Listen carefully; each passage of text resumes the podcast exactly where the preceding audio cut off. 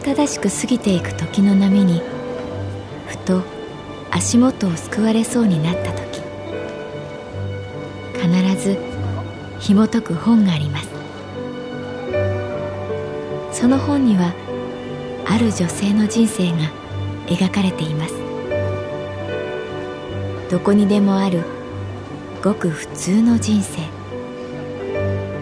でも本の中の彼女に出会うと心の湖に波紋が幾重にも広がるようにゆっくりと優しい言葉が満ちていきます。今日はどんな彼女に会えるでしょうか？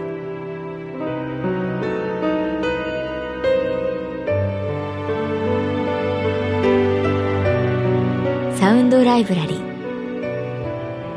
世界に一つだけの本。朗読は私木村多江がお送りいたします。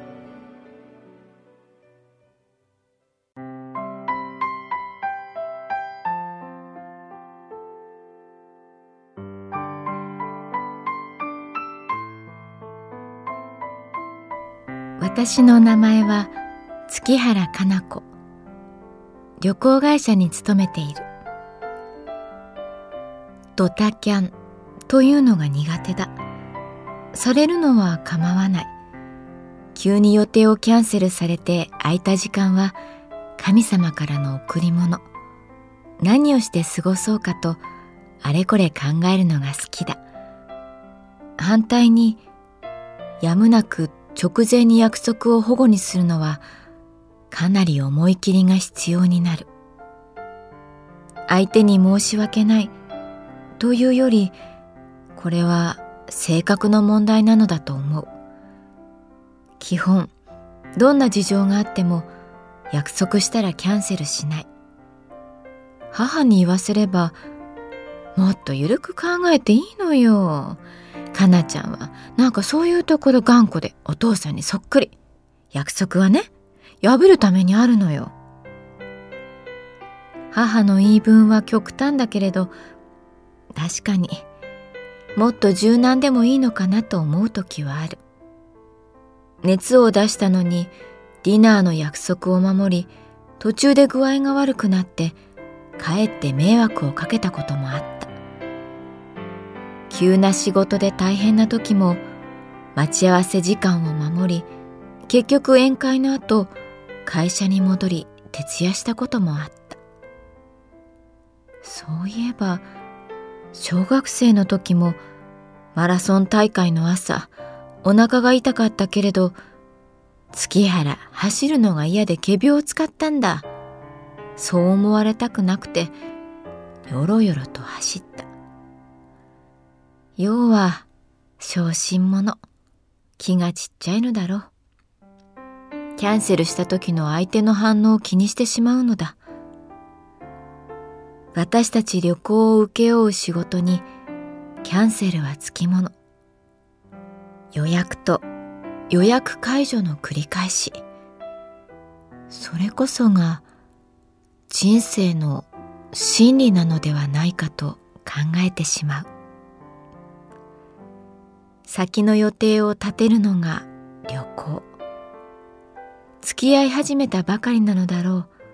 ことさら仲のいいカップルの旅の手配をしながらふと思ったりする。3ヶ月後旅先でこの同じテンションを二人は維持できたりするんだろうか。でも先に予定を立てないといけない旅もある。どうしてもキャンセルできない旅がある。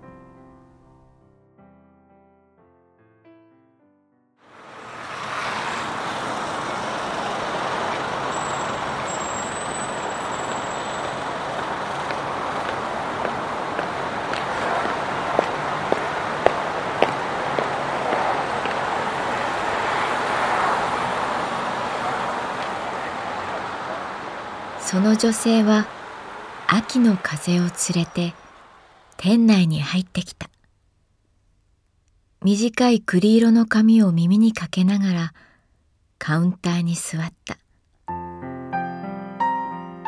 すみません。あの、キャンセルしたいんですが。思いのほか低い声だった。私は出発予定日と名前を聞いた。予約の時の担当は私ではなかった。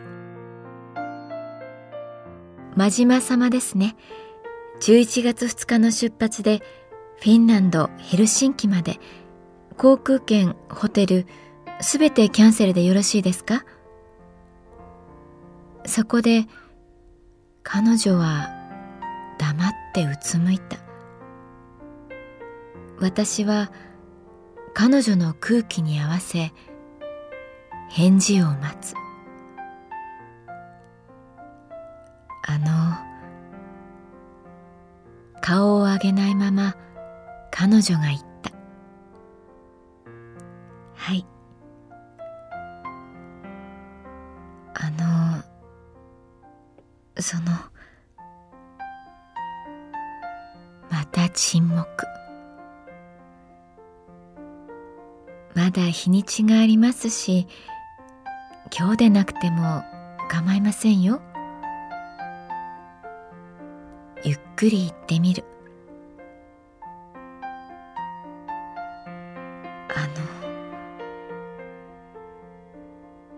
そうして、文字通り絞り出すように、彼女はこう言った。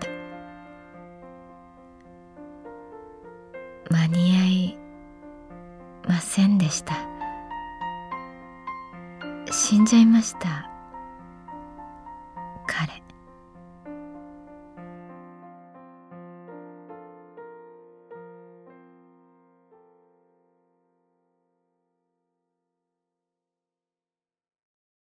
旅行申込書には、真島大輔、38歳、真島さより、38歳と記されていた。ご夫婦で旅行だったんですね。ついそんな言葉が口をついて出た。新婚旅行に行ってなかったから私たち同じ大学の建築学科で知り合って小さな事務所を立ち上げてもう必死に頑張ってきてようやくなんです。ようやく家賃の心配をしなくていいようになって。ねえ新婚旅行に行こうよ。前に行きたがってたヘルシンキ。行ってみようよ。11月の大ちゃんの誕生日にって。すぐに賛同してくれると思ったのに。なんだか彼は乗り気じゃなくて。いいよ。そんな海外だなんて箱根の温泉にしようよって思えばその時すでに彼は病院で検査してたみたいなんです。とにかく口数の少ない人でした。感情を表に出さない。口も言わないし急に機嫌良くなったりもしない。でも私は彼のそばにいるのが好きでしたただそばにいるだけで安心できました旅行は私が勝手に申し込みました。決めればきっと喜んでくれるだろうって。でも、このお店で予約した数日後に彼は入院してしまいました。進行の早い癌でした。もうどうにもならなかった。旅行の予約のことを彼に告げる間もなく彼はあっという間にしまいました。そばにいながら私は彼の孤独も彼の痛みも分かってあげられなかった。彼の机を整理していたらその引き出しの一番奥にあったんです。ガイドブッ北欧フィンランドヘルシンキ。何冊も何冊も。彼やっぱり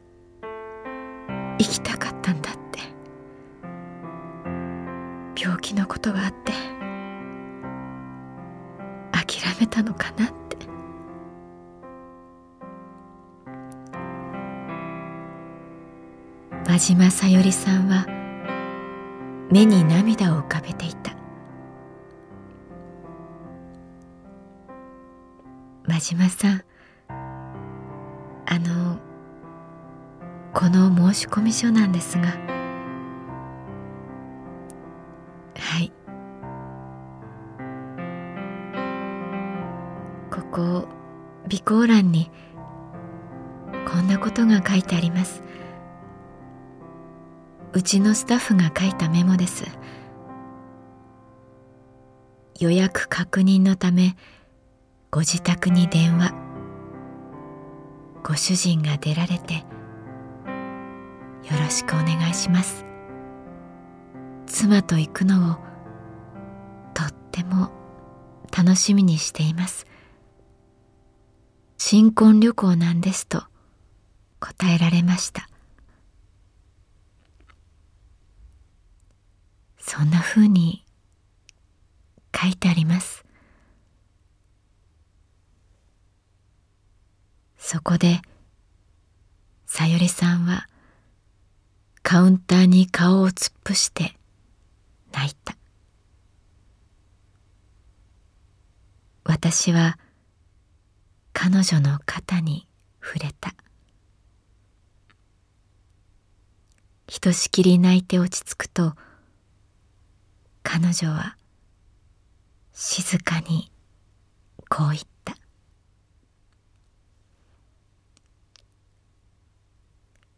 私行きます。彼とヘルシンキ。行きます。キャンセル。しません。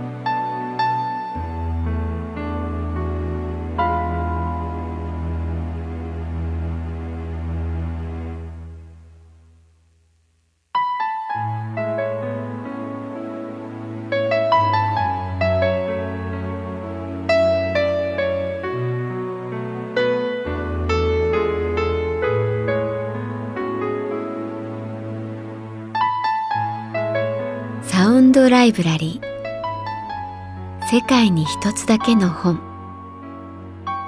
作北坂雅人。演出広島聡。朗読は私木村多江でお送りいたしました。